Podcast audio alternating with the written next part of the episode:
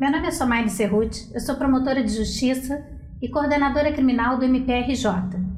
Nós vamos fazer programas sobre o mês de março, que é dedicado às mulheres. Vamos falar sobre assuntos que interessam ao universo feminino, vamos falar na área do direito questões importantes, vamos tentar tirar dúvidas sobre Lei Maria da Penha, feminicídio e tudo que for importante dentro da área jurídica a esse universo feminino. Meu nome é Andréa Fava, sou promotora de justiça do Ministério Público do Estado do Rio de Janeiro e sou subcoordenadora do Centro de Apoio Operacional Criminal. Eu sou Lúcia Loís, eu sou promotora de justiça e subcoordenadora do Centro de Apoio das Promotorias Criminais do Ministério Público do Estado do Rio de Janeiro. Eu sou Carla Rodrigues Araújo de Castro, procuradora de justiça e assistente do CAL Criminal. E hoje nós vamos começar falando, Andréia, sobre os crimes sexuais. Muitas expressões, assédio, importunação, estupro, você pode explicar para gente? Sim, são todos são formas né, de crimes contra a liberdade sexual. O estupro, especificamente, é a forma mais conhecida pela sociedade e é o ato de constranger alguém, mediante violência ou grave ameaça, a praticar conjunção carnal ou qualquer ato libidinoso. Diferentemente do estupro, a gente tem também a violência sexual mediante fraude, em que o agente, através de uma fraude ou qualquer outro meio que impeça a livre manifestação de vontade da vítima, ele consegue é, obter a prática daquele ato libidinoso ou da conjunção carnal. Nesse caso da violência sexual mediante fraude, a vontade da vítima é viciada exatamente por esse engodo em que o agente a envolve. Aí você deu um exemplo sobre a mamografia. Sim, sim. A violência sexual mediante fraude, um caso que a gente pode exemplificar esse crime, por exemplo, naquele, naquela hipótese em que a vítima vai ser submetida, por exemplo, a um exame médico e é, o agente que está praticando aquele ato, o agente profissional de saúde, por exemplo, que está praticando aquele ato, é, a envolve de tal maneira que faz com que ela acredite que um ato libidinoso, como por exemplo apalpar seus seios ou é, ir além daquilo que é necessário para a prática do exame, é, ela permite que, que seja praticado aquilo acreditando no que ele diz para ela, quando na verdade aquele ato não era necessariamente é, um procedimento comum da mamografia.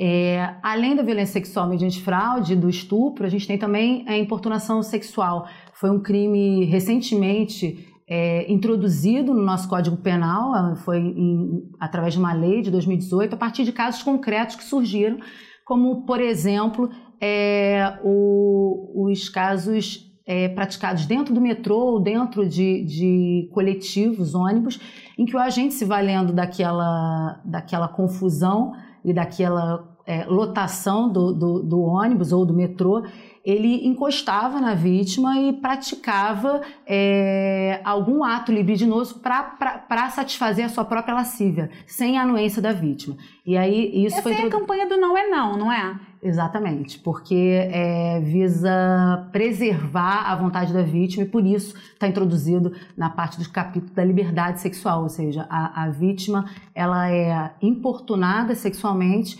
contra a sua vontade e para satisfazer a lascívia de outro. E essa importunação sexual, você pode dar exemplo para a gente? É assim, para a pessoa que está em casa poder entender? É tipo encostar, roçar?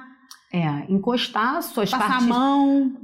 Pode ser de várias formas, né? No caso, os casos mais comuns que a gente se, se depara nas várias criminais aqui do estado do Rio de Janeiro é dentro do coletivo mesmo do ônibus, em que o agente encosta é, seus membros inferiores na, na vítima e ali ele começa é, é, a praticar um ato libidinoso para satisfazer a sua lascívia. E a vítima, muitas vezes, não percebe que está sendo vítima de um crime sexual. E faltou o assédio. O assédio. O assédio sexual já também é o, o agente ativo, aquele que pratica o crime, ele se prevalece de uma relação de ascendência hierárquica, ou seja, por uma relação de emprego, ofício, profissão, e ele consegue uma vantagem sexual daquela vítima, que está subordinada de alguma forma a ele. Também é um crime contra a liberdade sexual. Seria aquela cantada no trabalho? Seria uma cantada que chega especificamente à prática de alguma vantagem é, sexual, um favorecimento ou uma vantagem sexual por aquela vítima, que se vê pela relação de subordinação compelida a praticar aquele ato. Mas também não é qualquer cantada que a gente vai dizer que tem algum, alguma repercussão na esfera penal.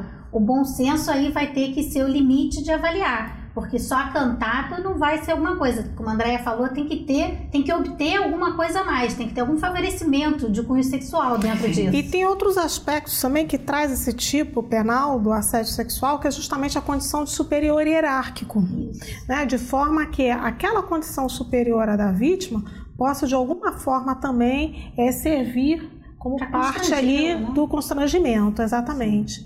E, e nessa temática é, de abusos sexuais, né, de, de assédios, está é, tá muito em voga também a questão da pornografia de vingança. Quando o sujeito é, utiliza de fotos íntimas de sua ex-namorada, de sua ex-companheira, joga nas redes sociais. A gente viu vários episódios desse gênero, não é, Somaine?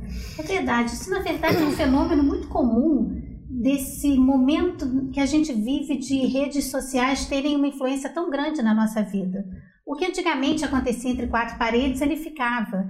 Isso tem várias esferas da nossa, da nossa sociedade. O bullying era uma brincadeira de mau gosto no recreio e ali morria, e hoje em dia ganhou uma repercussão maior. A pornografia de vingança, ela vem dentro desse contexto de superexposição nas mídias e é muito comum entre os jovens inclusive traz grandes problemas, especialmente para as meninas.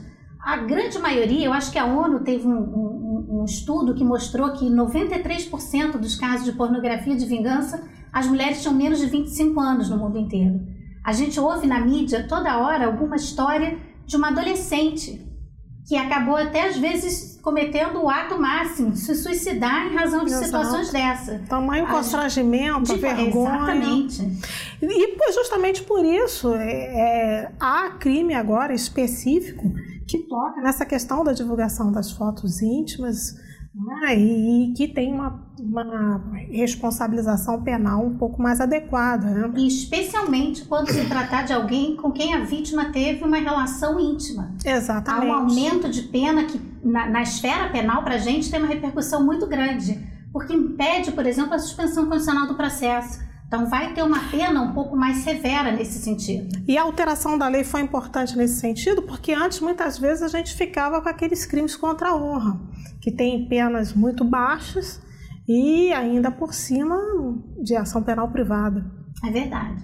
Né? Então, Essa foi um ganho legislativa ela para as mulheres. mulheres. um reclamo muito grande, porque era uma conduta social muito gravosa, que começou a se reproduzir demais, que dá uma repercussão que acaba muitas vezes com a vida da mulher. Eu me lembro que um dos casos que mais se falou era até uma jornalista conhecida numa cidade do, do Brasil, que quando terminou o relacionamento, ou seja, duas pessoas até adultas, o ex-companheiro pegou fotos dela e criou um site pornográfico. Hackeou o e-mail dela e mandou para todos os conhecidos dela.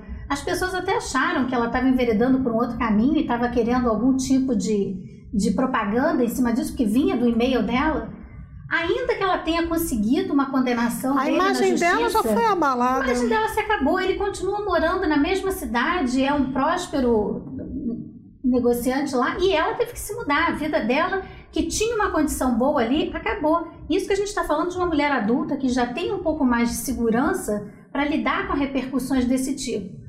A adolescente, que ainda é uma pessoa que está com a personalidade se formando, a repercussão disso é muito maior. Muitas vezes muito a família maior. nem sabe. E uma vez na rede se espalha. Exatamente. Nem a justiça depois consegue mais, consegue bloquear, mas não consegue mais controlar porque as pessoas salvam, né? Exato. Uma vez na rede aquilo não morre. Ainda que se tire, tem sempre o santo print, né?